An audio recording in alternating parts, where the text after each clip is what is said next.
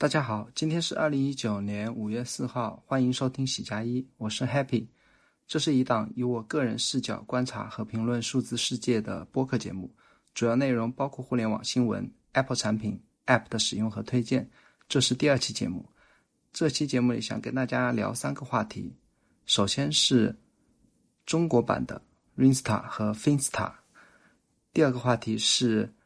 我最近一次台北旅行感受到的台湾的数字生活。第三个话题是。Marco Arman 在最近一期 ATP 里分享了他 Overcast 最新一个视频分享功能的实现办法。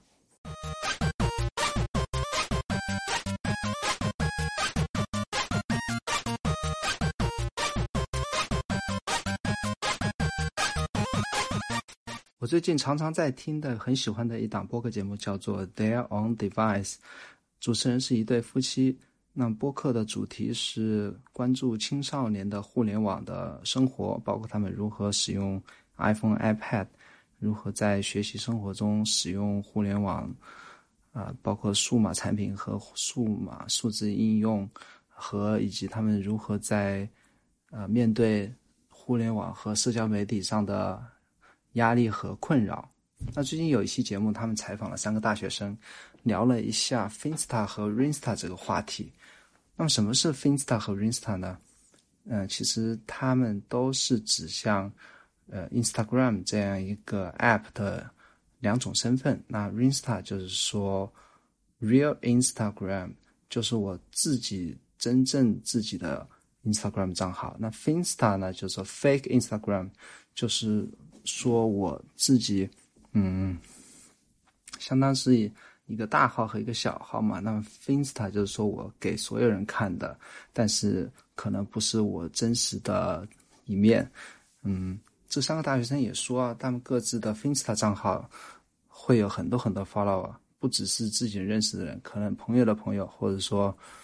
嗯家里人或者老师，所有人社会呃自己认识的都会关注，甚至有很多呃自己学校不是自己学校的朋友的朋友，就是。也会关注自己。那么在这样的一个主账号上，他们其实不太愿意分享自己真实的一面。有时候你，比方说你你派对喝个酒啊，或者说家里就会哎，为什么要喝这么多酒？或者说自己呃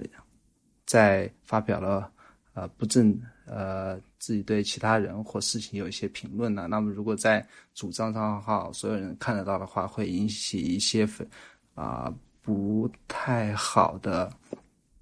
流言蜚语，或者说他人背后的一些舆论压力，那么所以说，基本上啊，所有的年轻人都会有一个自己的 Insta 啊账号，只分享给自己生活中的的确确认识的、关系最要好的几个朋友。那么这几个大学生，他们都说自己的 Insta 账号大概 follower 的数量都是在两位数，几十个人。有可能，如果你自己的 Insta 账号慢慢的人多了，超过一定的数量，或者有啊慢慢有一些不太熟的朋友关注进来的话，他们也会把这个 Insta 账号关掉，再开一个 Insta 账号。那这样一件事情，其实我也联想到了啊，像我们中国年轻人自己其实也有，虽然我们不太使用 Insta 啊 Instagram 这样一个。app，但是我们自己包括使用微信的或者自己的呃聊天工具的时候，或者社交社交工具的时候，也会有这样的需求。比方说，现在年轻人，包括九零后、零零后，就有观察，在小学或者初中或者高中甚至大学这样一些学生年轻人，他们更多倾向于使用 QQ 和 QQ 空间，而不是用微信。我想，我相信一方面是。嗯，跟那个国外的学生有一样的考虑，可能微信上更多是嗯家人或者说师长在上面，那么 Q Q Q 上的更多是同学，包括 Q Q 的群或者说 Q Q 空间。那么其实学生来讲的话，更多的是会愿意用 Q Q 这样一个聊天工具。那就我自己而言的话，我也不太使用微信朋友圈，或者说我根本就从来没有发过一条朋友圈，也几乎啊从来也不看朋友圈，因为我自己关注内容呢，和我生活中真实生活中的亲朋好友们关注的一些内容呢，其实不太相同。我自己如果经常分享一些我自己感兴趣的内容的话，可能会在朋友圈显得不太合群，和或者说引起别人的啊感到很奇怪吧。所以说，那但基本上为了低调一点，或者说，嗯，不太引人注目啊，或者不想啊，自己的呃家里亲戚朋友太熟人了解我自己真实关注的一些内容的话，我基本上所以就是也不太用朋友圈，而而且后来在使用了一段时间微博之后呢，发现。微博这个平台也变得很越来越臃肿，然后上面基本上大家用它的用途，而不是在分享自己的想法或者看法，在讲自己真实的生活，或者说真实表达自己真实的一些啊想法吧。所以说，我也最后也放弃了微博。大概嗯两年前吧，基本上现在只用推特。推特上虽然。几乎没有什么 follow，但是我觉得是一个很好的可以可以自言自语的一个地方。那其实最近一年多吧，我更多的基本上所有的啊聊天和在互联网上的一些社交，基本上集中在了 Telegram 这样一个平台上。也在 Telegram 上也发现了认识了很多素昧平生的、素没有见过面的一些朋友。大家聊天都有共同的爱好和，呃，差不太多的三观，嗯，我我也很感谢能够在，很庆幸能够在 Telegram 上认识这些志同道合的一些一些朋友吧。这就是我觉得我们中国人或者说我自己的 Rinsta 和 Finsta。五一小长假我去了台。北待了五天，我四月三十号过去，然后是今天中午，今天早上十二点钟回到上海。那待了这么几天，其实，呃，感触挺多的。然后，呃，跟这期节目相关的方面的话，我就想聊一下我观察到的台北的数字和互联网。生活跟咱们大陆有不一样的地方，主要在哪些地方？跟大家介绍一下我自己的看法。那首先是数字支付，这个是我觉得是差别最大的地方吧。那在台北的话，除了便利店，你是基本上在其他的地方，哦，当当然大型商场啊，那种正规的百货是可以用到。数字支付的，像支付宝啊，或者说 Apple Pay。那除了大商场和便利店之外呢，一些餐饮业或者说小摊贩也是，呃，用不了那个支付宝或者微信的。那出租车也不行，地铁也不行。那么他们地铁的话，只能刷他们叫做 IC 卡。那 IC 卡充值是很方便，到处都有机器可以充值。地铁票的话，你自己去买的话也是很方便。那这个跟上海的话差别基本上不大。第二点的话，想讲一下那个大陆的应用在台北的覆盖。那首先我用了一些啊，我们本在在上海会用到的一些 App，在那边也比较好用，包括像大众点评。我看大众点评基本上可能台北这个城市，它它的普普及率应该是也不能说普及率吧，就是说。当地人用不用我不知道，但是它收录的那些餐饮的商家的话是比较全，然后评论和各种活动，包括所有的营业时间、电话这些所有信息，基本上跟在该在大陆是没有太大的差别，而且信息很及时、很准确，所有的菜式啊，包括呃点评啊和一些图片啊，所有的信息都都非常的到位，还有一些地址啊什么的，这个我觉得是。无差别的一个无缝对接的一个 app，然后携程的话，它我用它订了当地的自由行，啊，在携程上付费，然后当地的旅行社会有师傅跟你对接，打电话里，然后跟你确认时间行程，会到时到了预定时间会来派车接你，整个服务的包括那个付费的这一系列流程的话也很顺畅，我觉得也是呃很无缝对接的一个一个。App，再其次是百度地图。我比较惊喜的地方是我发现这次发现百度地图在在台北使用起来比 Google 地图还要方便。最主要的是因为我用地图的时候，我特别需要那个箭头指向的方向，有时候东南西北我分不清楚的话，百度地图的话，如果你把手机正对一个方向的话，它那个箭头是会会会。很快速的跟着你手机的指向的方向来移动的，这样我除了我可以看到路线之外呢，我可以马上可以看到我应该往哪个哪个哪个方向走。那不知道是 Google Map 我太少用，我自己用不会还是怎么样？这个功能在 Google Map 上，我觉得基本上是我转动手机，它那个箭头是不动的。那也有可能是我自己还没有做好设置，或者说。我自己还不太会用，但是我，嗯，就这个功能上来讲的话，百度地图是我使用起来也是非常的方便。呃，路线路线的那个规划，包括呃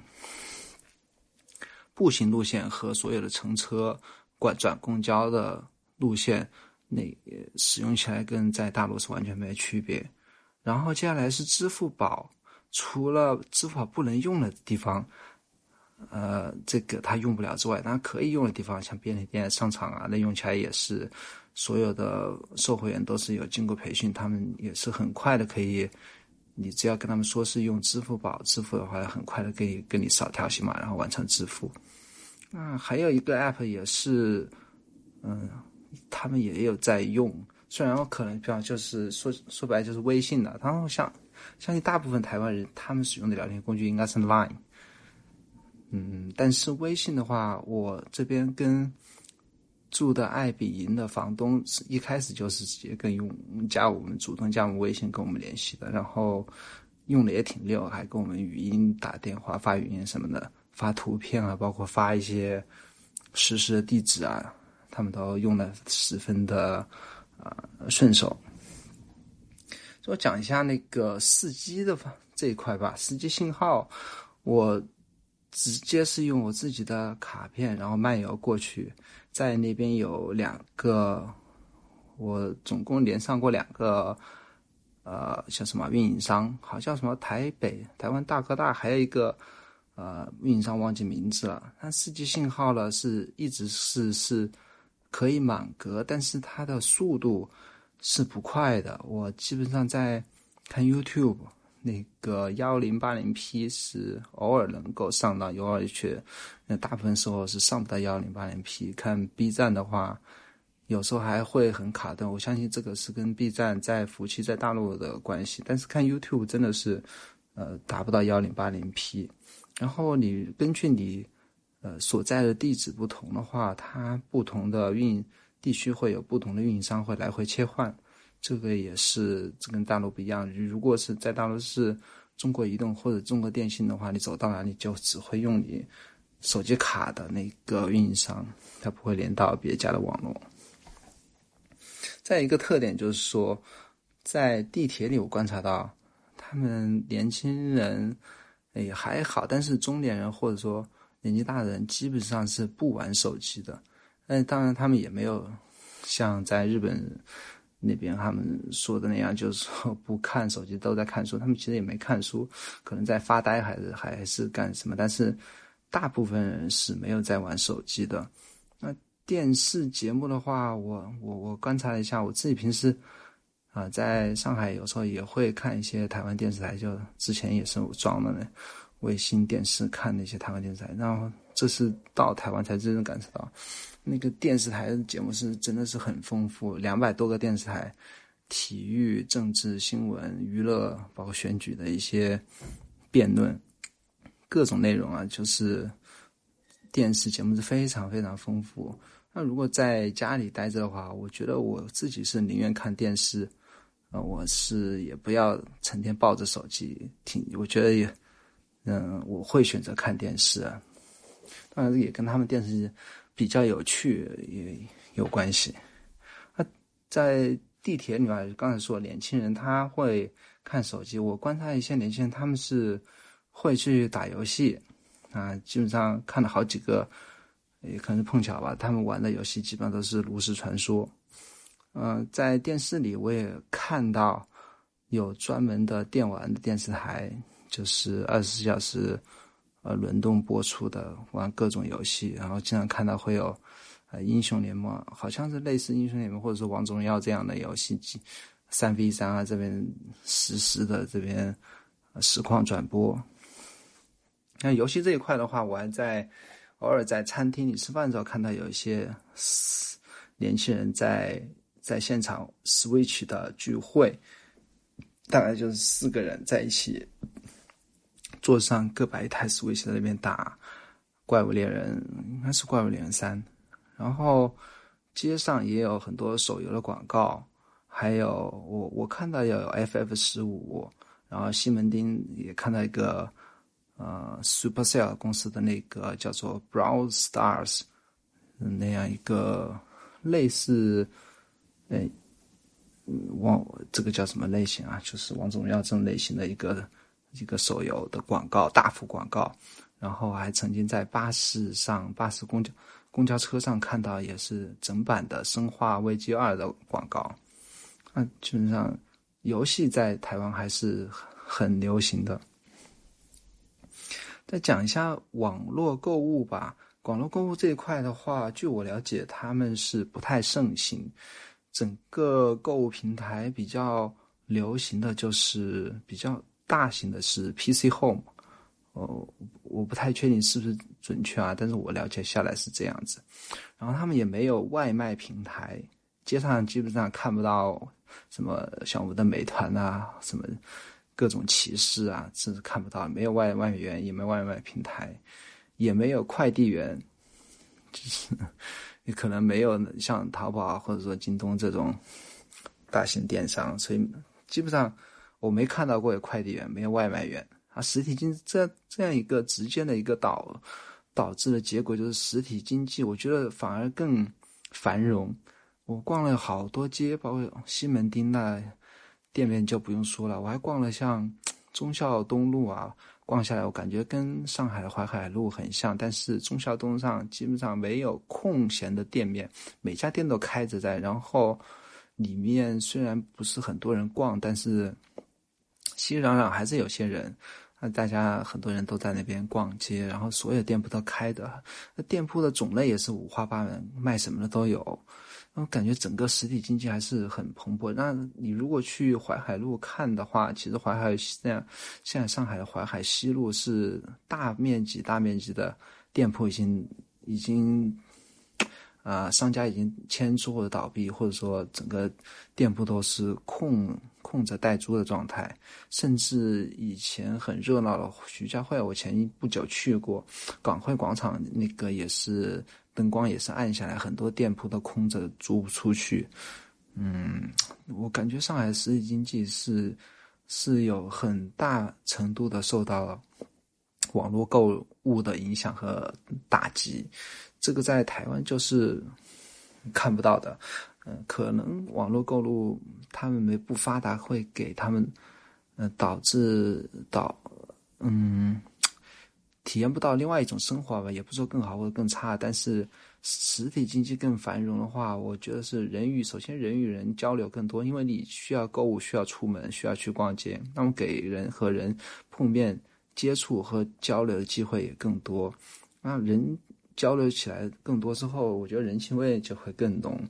嗯，如果给我选的话，我是会选择像台北这样没有。网络购物，大呃所有购物都是通过实体购物来完成这样一个生活状态，我觉得这是更好的一个生活状态。总体我总结下呢，台北现在我感觉就是台湾，就感觉是大陆的一个呃平行世界吧，更文明和更有人情味的平行世界。嗯，前两天也在推特上看到一个人评论，我觉得很准确的概括了我的一个想法，就是说台湾其实是有点像是说中文的日本。最后想跟大家介绍一下 Overcast 最近添加的一个视频分享的功能。简单来说，就是说你可以在那 Overcast 这个 App 里面选取一段你想要分享的播客的片段，然后它可以把它分享成带播客截图、带播客标题和那一段的。tag 的一个视频的分享，最长度是最长是只能一分钟，然后你可以把它变成一个视频带下面带播放进度的一个视频文件，你可以分享到推特或者说发给朋友，或者说发给发到任何地方，它是一个视频的形式来分享的。这个功能一出来，我整个播客圈是炸了锅，因为是，嗯，前无古人后无来者的一个突破性的一个功能的实现。嗯，最近一期今天早上吧，我在听最近一期 ATP 里面，Marco 详细的介绍了一下他是如何实现这个功能的。我想作为一个程序员和来讲的话，特别是在这样一个播客平台竞争。特别激烈，有很多同行都在做类似的工具的一个情况下，他还愿意这么快的就把他的实现的办法分享出来，这个是特别难能可贵的。但讲的其实我不是程序，我不太懂那些具体的很专业的东西，但是我呃有几点可以跟大家提一下，因为他说。这个实现的功能是基于一个无人问津的一个呃 Swift 的一个叫什么功能吧？呃，这功能的名字叫做 AVA Set Export Session，我会放到 Show Notes 里。它这个功能基本上是没人用，包括它整个 documentation 都是不太完整的。呃，Stack Overflow 上面都很少有人提相关的功能，所以就是这样一个很多人都大家都。呃，不太去了解的这样一个功能，就帮助他实现了他这样一个突破性的，在他的 App 的一个视频分享的功能。然后他后续在开发这个功能的时候，碰到了另外一个，嗯，组件还好，或者工具也是一个一个，呃，程序里面的一个语言，我不知道这个叫怎么讲，一个叫。Animation Tool 的这样一个 function 有 bug，就是在视频输出的时候吧，会有百分之五十的几率失效。那么这样一个 bug 其实是 Apple 的锅了，但是它根本就没有跟 Apple 去提这样一个 bug，然后等着 Apple 来解决。因为现在正值 WWDC 的冲刺阶段，完了之后，他据他了解的，以 Apple 修改 bug 的速度，来来回回估计要。等到下半年九月份才有可能把这个 bug 啊修好。那这个 bug 会有导致什么呢？它有百分之五十的几率导致那个视频啊形成视频好，就是分享视频好这样一个最终的一个输出的功能会失效。那它解决办法就是说它，但如果你执行这个这个 animation tool 两次的话，它会。把它，它就是失效的几率就就几乎为零了。就是说，你如果失效，我再来一次的话，就是肯定是 OK 的。然后他直接在他的程序里把它执行执行两次，就直接完美的解决了这样一个 bug。他把这个事情分享出来了，也是如果有人想 copy 它这功能的话，其实也是帮别人去，嗯，帮别人去铺平了道路吧。就是说，经验分享出来之后，连连你可能会。踩的雷都帮你想好怎么解决，我觉得这个是马可特别棒的一个地方。嗯，我相信这个功能分享出来之后，包括实验办法分享出来之后呢，很快的其他的 App 都会跟进，像 Castro 啊或者 Pocket Cast，以及其他一些呃有钱的金主们的播客平台，很很快的跟进这样一个功能。然后马可也提到了。呃，WWDC 会这次会重头戏就是 Marzipan 这样一个，嗯，把 iOS App 移植到 Mac App 上的一个一个项目吧。它如果 Marzipan 在 WWDC 上公布的话，它会第一时间把 Overcast 移植到 Mac OS，会添加三分蓝这样一个效果。所以说，只能等 WWDC 上。过后，这个 Marzipan 开放、开放、开放可以使用之后，它会第一时间的把它的 App 移植到 macOS 上。我也特别期待，不光是 Overcast，以以及我喜欢用的一些 iOS App，能够在 iOS 和 Mac 上同用一套程序的话，或者这样一个通过这样一个 Marzipan 这样一个项目的话，能够更好的。统一他们的 Mac 和 iOS App 的 UI 也好，是数据也好，这个也是 Mac 的一个未来的发展方向。我所以说也很期待这次的 WWDC。那么这期节目都到这里就结束了，请大家记得那个订阅我的博客。如果喜欢的话，也可以去 YouTube 和哔哩哔哩上搜索 Happy at One 来。观看我录制的一些呃分享 App 使用经验的视频，那谢谢大家，咱们下期节目再见，拜拜。